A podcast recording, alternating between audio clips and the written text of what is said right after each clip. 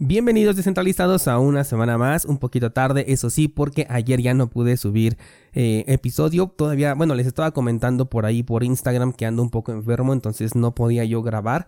De hecho, yo creo que los episodios de esta semana van a ser un poquito más cortos porque todavía tengo secuelas y si empiezo a hablar mucho, pues me gana el ataque de tos. Así que menos introducción y vámonos directamente a las noticias que les quiero contar esta semana para ponernos un poquito al corriente. Y bueno, pues quiero comenzar hablando sobre Ethereum y es que de esta criptomoneda en este podcast ya hemos hablado un montón sobre el tema de la centralización que incrementó a raíz del cambio que tuvieron de la prueba de trabajo a la prueba de participación. Este tema recientemente se está volviendo muy recurrente, ya he visto varias noticias, no se las he compartido, bueno, a lo mejor algunas se las pongo ahí en el grupo de Discord, pero no las he traído específicamente aquí al podcast por la razón de que ya pues me estoy enfocando más a Bitcoin, ¿no? Pero hoy que quiero traer noticias en general, le voy a dar aquí un espacio y es que tengo una nota, por ejemplo, sobre JP Morgan, quien dice que ya Ethereum se ha vuelto más centralizado con el aumento del staking y de hecho tengo por aquí otro titular que dice el auge del staking en Ethereum se produjo a costa de una mayor centralización. Este tema, si eres un descentralizado, seguramente ya lo conoces, lo hemos estado tratando pues prácticamente desde que se estaba anunciando que se iba a dar este cambio y bueno, pues los resultados ya los podemos observar. Hay una creciente centralización, sobre todo con Lido que ya tiene una participación superior al 31%. Les comenté también hace unos cuantos meses que no había querido participar en esta reducción voluntaria de la acaparación de, del, bueno, de la centralización del staking, en donde ciertas empresas estaban votando para para que no se pasara del 22% y él como tiene el 31 pues evidentemente votó con un 99% a que no estaba de acuerdo con esta medida, ¿no?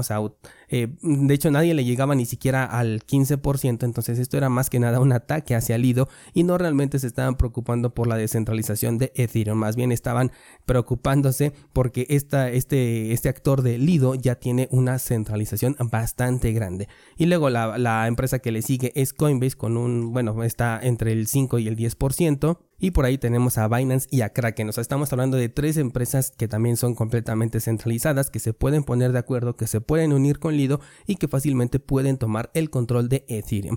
De hecho, tengo otra nota por aquí en la que Vitalik Buterin está proponiendo soluciones descentralizadas y de seguridad para el staking de Ethereum.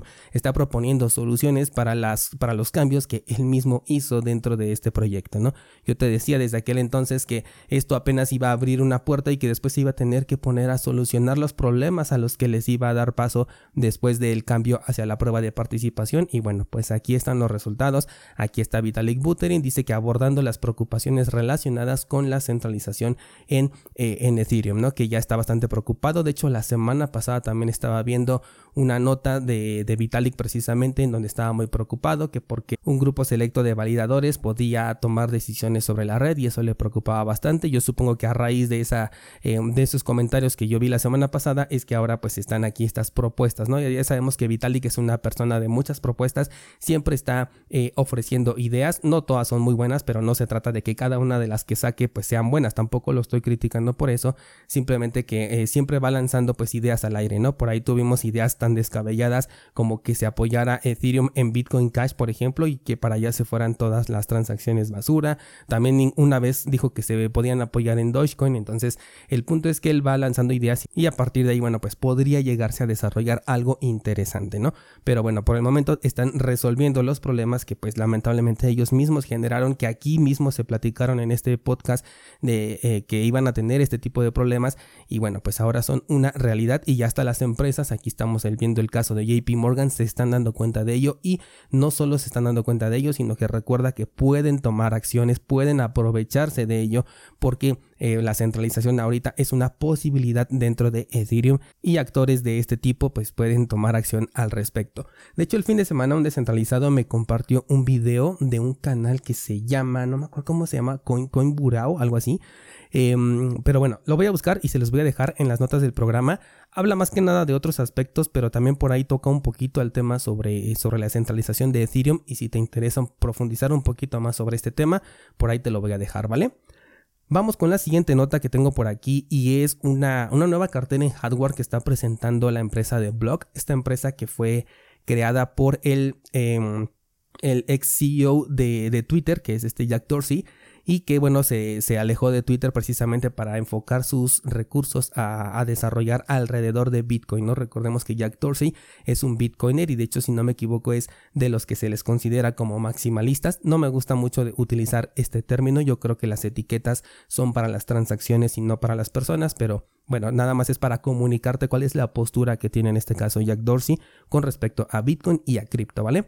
Bueno, pues está proponiendo una nueva cartera, bueno, más bien ya está en fase de pruebas esta nueva cartera en base alfa y... Em, esta cartera obviamente está enfocada para eliminar actores centralizados y para que tú tengas el la custodia de tus satoshis. La cartera se llama BitKey, todavía no está a la venta, como te comento, apenas está en fase de, de, alfa. Es una cartera bastante curiosa, parece, mm, ¿cómo lo podemos decir? Como una llave eh, de estas em, para los coches, ¿no? Esas que hacen pip, pero está en formato hexagonal y... Em, eh, lo que me causa curiosidad es que aquí dice que va a tener tres claves diferentes. Dice una clave de aplicación móvil, una clave de hardware, que será de este dispositivo, y una clave de servidor. Esto va a proporcionar capas adicionales de seguridad para el almacenamiento en frío de las criptomonedas. Em, a primera, ahora sí que nada más con leer este párrafo me genera dudas, ¿no? Dudas que por el momento no puedo resolver hasta que ya la tengamos en el dispositivo y lo podamos analizar pero una clave de aplicación móvil que obviamente va a estar desarrollado por ellos y una clave de servidor que aquí me pregunto, ¿este servidor lo tienen ellos? No sé, creo que aquí puede existir un factor de riesgo, no sé si aquí estamos hablando de un 2 de 3 por ejemplo o que forzosamente sea un 3 de 3, ¿no? Que la clave del servidor, bueno, pues la va a proponer eh, pues un servicio que está proveído directamente por eh, por la empresa de blog. La clave móvil, bueno, pues tú a lo mejor la vas a determinar, pero al ser una aplicación de móvil, eso es lo que me va preocupando un poquito. Y la clave de hardware, bueno, pues esa sí ya será independiente y estamos esperando que sea de código abierto, ¿no? Porque si no lo fuera, no sé, ya, ya tendría todavía un factor de riesgo adicional. No puedo dar ninguna conclusión por el momento, pero me, por lo menos tengo bastantes dudas de, de este, estas tres tipos de, de claves que están manejando aquí para esta cartera en hardware. De cualquier forma, cuando salga, pues seguramente habrá varios análisis y espero poder comprarla a la brevedad posible para poder traer un análisis, probarla y compartirte pues cuáles son todas mis experiencias, ¿vale? Finalmente quiero darte dos noticias eh, un poquito parecidas y son sobre eh, cosas que están ocurriendo en el entorno de las finanzas descentralizadas, simplemente para eh, darle una continuidad. No sé si te acuerdas, pero hace un tiempo, hace como un año, casi cada viernes te manejaba yo una noticia sobre las finanzas descentralizadas, sobre, bueno, todo este sector que le llaman DeFi y en donde siempre estaban ocurriendo pues cosas como hackeos, como pérdidas, como tirones de alfombra, etcétera, ¿no?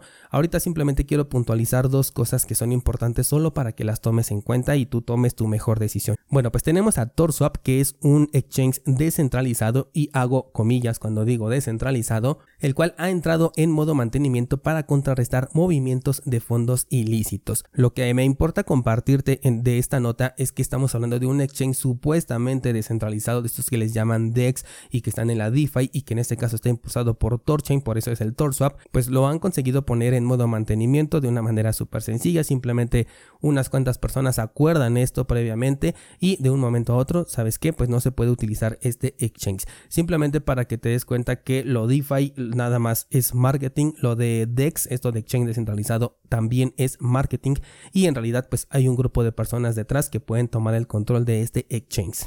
Como este tipo de plataformas se manejan de la manera en la que tú colocas allí eh, cierto colateral para que igual vayas obteniendo recompensas y con el yield farming y todo esto, pues es posible que hay personas que en este momento no puedan sacar sus fondos y todo esto porque supuestamente hay movimiento de fondos ilícitos dentro de este exchange. En este caso dice que se tomaron las medidas después de consultar con asesores, abogados y fuerzas de seguridad de acuerdo al comunicado oficial, o sea que de descentralizado no tiene absolutamente nada.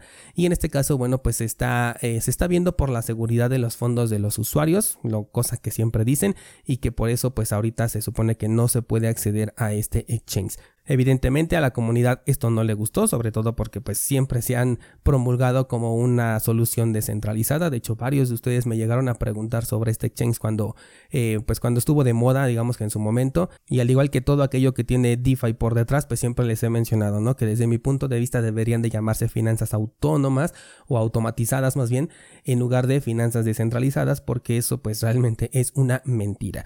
Y otra cosa que te quiero eh, compartir es que el eh, protocolo protocolo de Yield Protocol, que era uno de estos también de préstamos de finanzas descentralizadas, ha decidido cerrar a finales de este año 2023 debido principalmente a la falta, la falta perdón, de demanda empresarial, lo cual puede llegar a ser entendible, pero en segundo lugar dice que a las presiones regulatorias mundiales. Y bueno, si algo es descentralizado, no le afectan las presiones regulatorias mundiales y para muestra pues está Bitcoin, ¿no? Que Bitcoin ha sido censurado y en esos países donde ha sido censurado sigue siendo utilizado porque simplemente es inmune o es resistente a la censura y resistente a cualquier clase de ataque. Entonces también aquí este protocolo no tuvo ningún problema, no se está quedando con dinero o al menos hasta el momento no se sabe de nada de ello. De hecho va a seguir operando de aquí a diciembre de 2023, pero nuevamente solo para eh, recordar que aquello que tiene DeFi por detrás pues en realidad no es DeFi sino solamente es automatizado, pero todo está controlado por una persona. Ya de ahí tú, tú decidirás eh, pues si quieres meter o no tu dinero en alguna de estas plataformas.